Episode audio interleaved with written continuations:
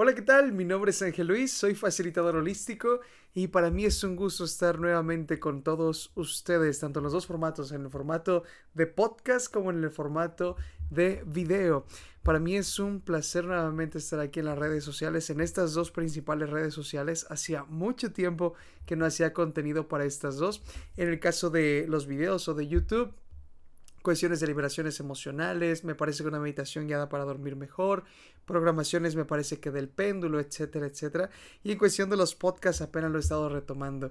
Esto es por una larga historia, he hecho contenido en otra red social como TikTok y demás o Instagram. Sin embargo, ya me apetecía volver a temas más grandes. Ya me ya me estaba yo emocionando y tenía muchas ganas de contar muchas cosas que he aprendido, que he desarrollado o que simplemente he puesto en práctica. Pero bueno, esa ya es otra historia. Además, también ya cambiamos el fondo, cambiamos muchas cosas aquí. Entonces, todo eso es para que disfruten una mejor calidad de la transmisión de información. Dicho esto, quería retornar todos estos videos, eh, quería retomar todos estos podcasts con el tema de proyectos sentido que es con el que he estado abarcando las últimas semanas. El proyecto sentido básicamente hace o crea una conducta en ti que hoy en día tú la sigues gracias a algo que se ha impregnado o plasmado en ti, consciente o inconscientemente, el 99% de las personas es inconsciente, desde antes de nuestro nacimiento o durante los primeros siete años de nuestro nacimiento.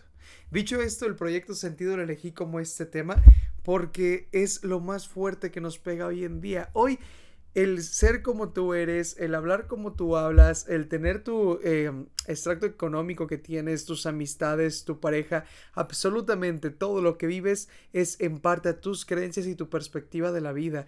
Y con ello también influye tu proyecto sentido, el propósito que le, le han dado tus padres a ti para esta vida, un falso propósito, por así decirlo.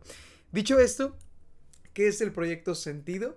El proyecto sentido es básicamente un propósito de vida que te dio tu papá o tu mamá antes de nacer o durante los primeros años de tu crecimiento y tú crees que ese es tu propósito, tu meta en la vida.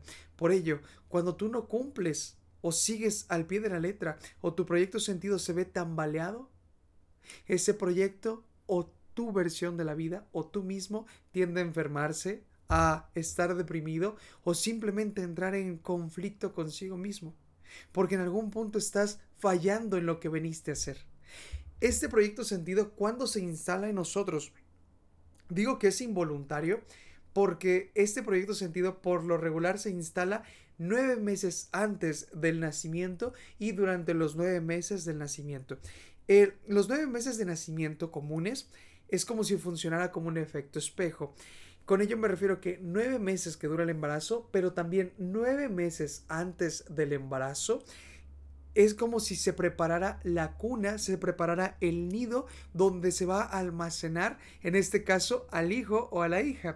Dicho esto, en estos nueve meses antes del embarazo es donde se colocan las ideas, las creencias, las metas, el extracto económico, cómo los padres ven la vida, cómo van a preparar al hijo para el entorno al que se va a acercar, por así decirlo. Por lo tanto, esos 18 meses son factibles para que tú programes el inconsciente de tu hijo.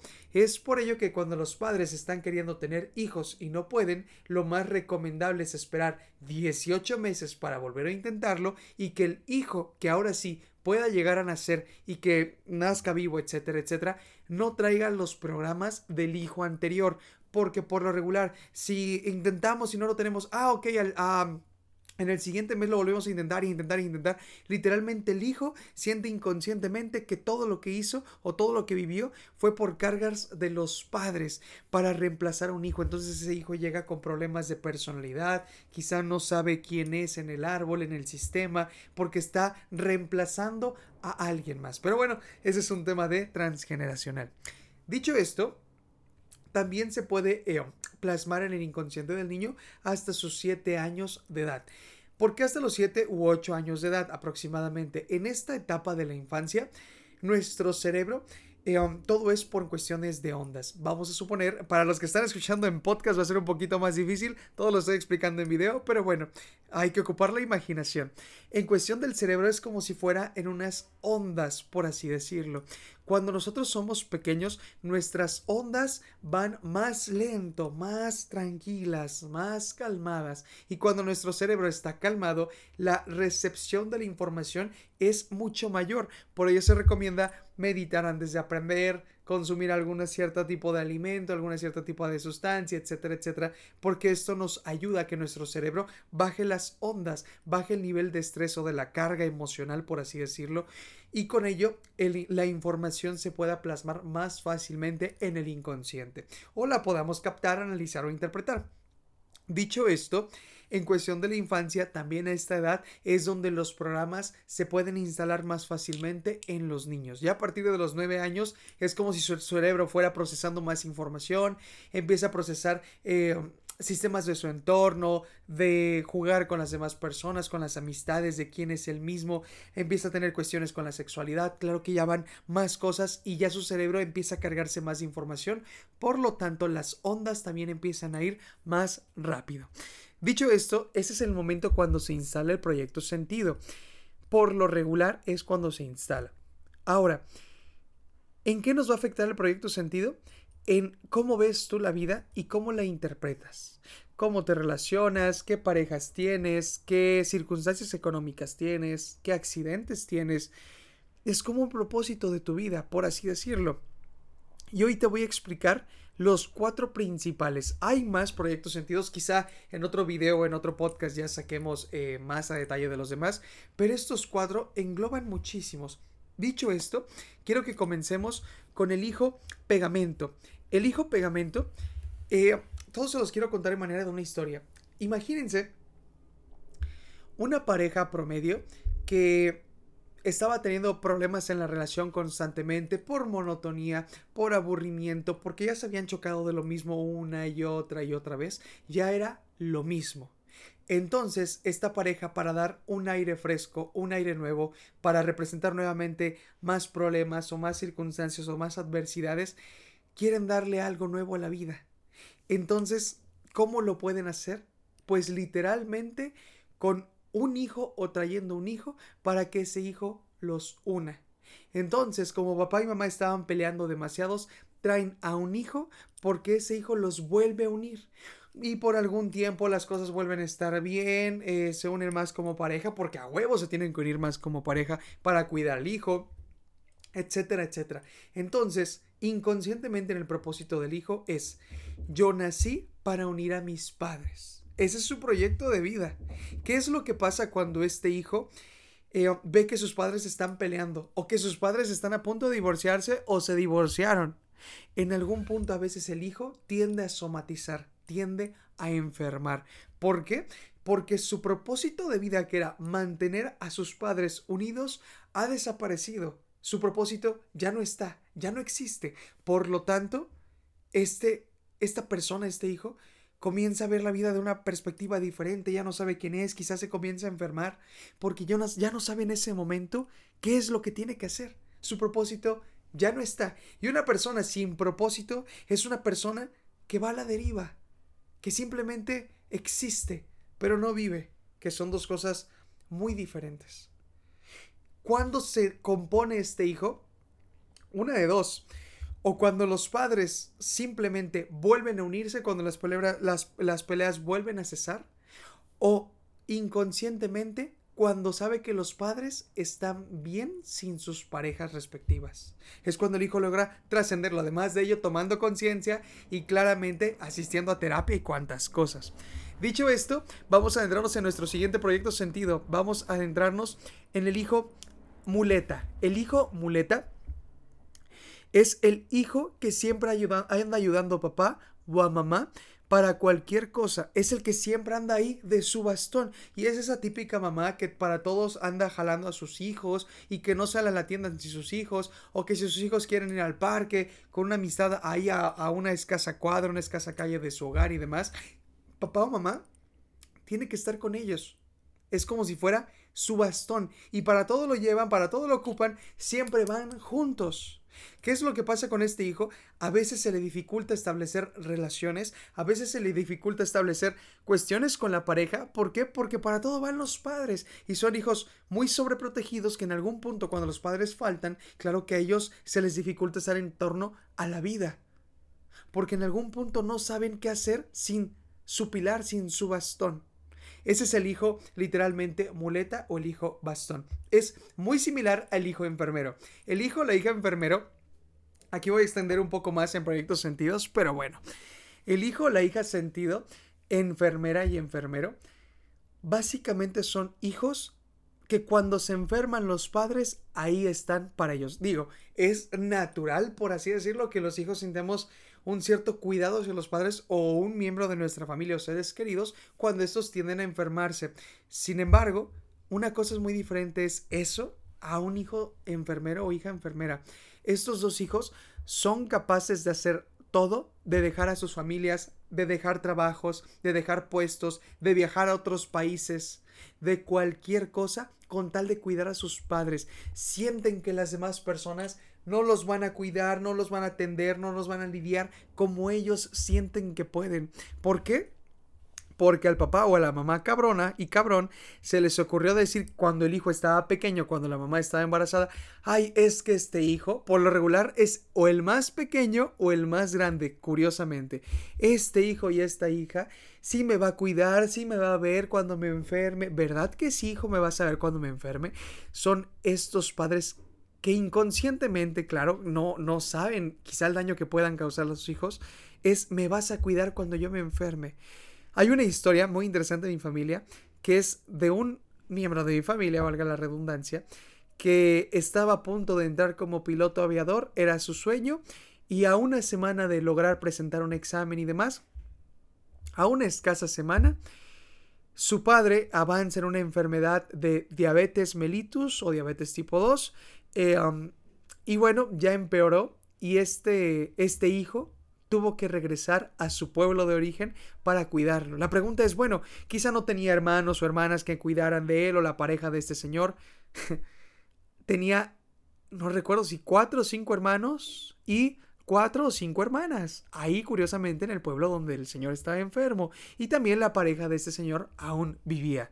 Dicho esto, este, este hijo sintió el propósito de tengo que ir a cuidar a mi padre, y si es mi propósito de vida, me vale madres todo lo demás. Tengo que cumplir con la tarea que me han dado inconscientemente. Ese es un ejemplo bien poderoso de cómo somos capaces de hacer absolutamente todo con tal de cumplir para lo que venimos a esta vida. Claro que si queremos saber para qué venimos realmente, hay otras herramientas como la numerología y muchas cosas más. Dicho esto, quiero que nos adentremos al siguiente proyecto. Ah, ¿cuándo se trasciende este proyecto sentido? Este se trasciende se vuelve a la persona a la normalidad cuando el papá o la mamá ya se curaron, ya se compusieron o literalmente murieron. Cuando ya se eh, trascendieron la enfermedad, entonces el hijo vuelve a hacer sus cuestiones. Cuando ya murieron, pues ya no hay nada más que hacer. Ya en ese momento cumplió su proyecto sentido. Dicho esto, quiero que nos adentremos en el siguiente proyecto que es el hijo o la hija cónyuge. Este es muy común en las familias, al menos en México, es demasiado común. Es cuando un hijo o una hija ocupan el lugar de un padre o de una madre.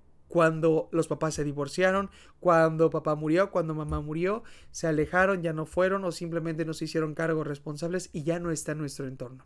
Este hijo o hija cónyuge es la típica hija que ayuda al papá cuando se divorciaron y es la hija que desde una temprana edad o a la edad que le haya tocado vivir esa situación ya anda atendiendo al papá, lo anda ayudando, le anda lavando, le anda planchando, anda haciéndose cargo de la casa, quizá de los hermanos, aunque sean mayores o menores. Es una hija donde cumple un rol de mamá literalmente. No es como una mamá en cuestión sexual, no es como que sea algo a nivel sexual, es más que nada simbólico. Yo estoy ahí para cuidar a mi papá y para ejercer todo lo que la mamá no pudo.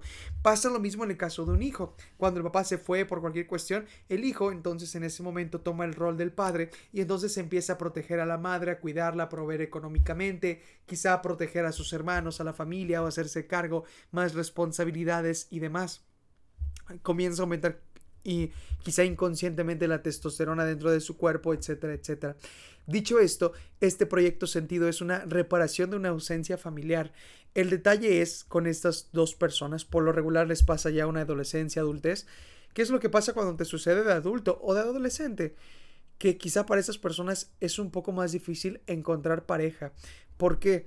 Porque inconscientemente ya tienen pareja y es papá o es mamá. Entonces el hueco que tenemos para la pareja ya está ocupado en cuestión de tiempo, en cuestión de afecto, de cariño o de responsabilidad. Ya está ocupado ese puesto. Por lo tanto, es un poco más difícil encontrar pareja porque siempre vamos a estar pensando en los padres o en nuestro tema de conversación siempre están los padres o siempre nos vamos a estar quejando del padre que estamos cuidando.